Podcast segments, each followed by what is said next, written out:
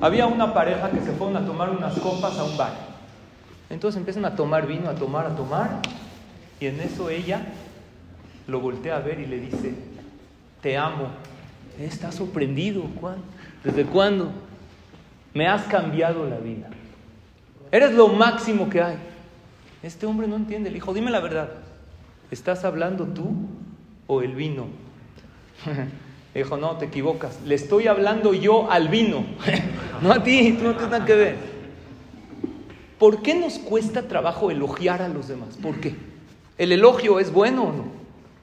El elogio es maravilloso, ayuda en las relaciones, en el shalom bay, con la pareja, con los hijos, con los amigos. Entonces, ¿por qué muchas veces vemos cosas buenas de los demás y no se las decimos? ¿Por qué? Hay tres motivos principales por qué la gente no elogia.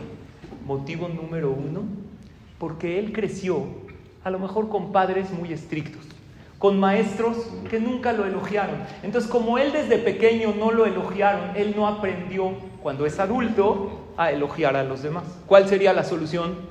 No importa, tú corta la racha y tú empiezas a elogiar. Es bueno para el otro. Y mi consejo es, no solamente elogien acciones, elogien los modos, elogien el fondo, no nada más dile muy rico, dile se ve tu dedicación, se ve tu buen corazón. Eso es un elogio que llega a la otra persona más profundo y une a las personas. Motivo número dos, ¿saben por qué? Muchas veces no elogiamos porque damos todo por hecho. ¿Qué hizo? Es su obligación. No des por hecho. Aquí nadie te debe nada. Cuando tú entiendes que nadie te debe nada y todo lo que el otro hace por ti es un plus, es un extra, lo vas a elogiar. Pero hay veces tanto nos dan que ya lo damos por hecho y ya no elogiamos.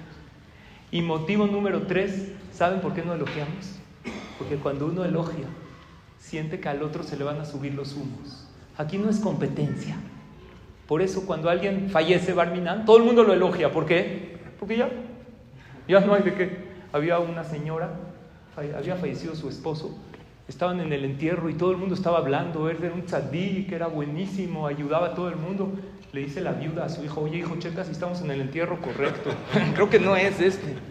¿Por qué? Este era un hijo de la mañana.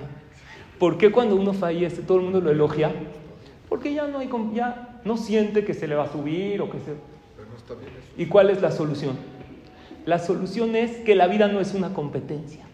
Que si tú haces sentir bien al otro, qué maravilla. Que se sienta bien. ¿Cuál es tu problema? ¿Cómo se dice elogio en hebreo? Mahma'a.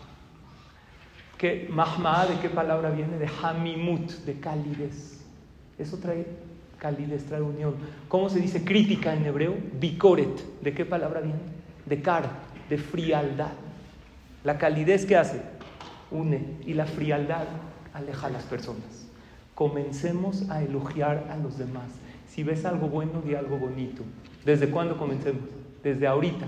Acabando la tefilá, acércate con el jajam, dile, qué bonita clase. Es usted un tipazo. No, no es cierto. Ve a tu casa, llega a tu casa, mira los ojos a tu pareja, a tus hijos, a las personas que tienes a tu alrededor. Dales elogios. Esto va a traer unión y vamos a ser merecedores de grandes bendiciones de Hashem. Rabbi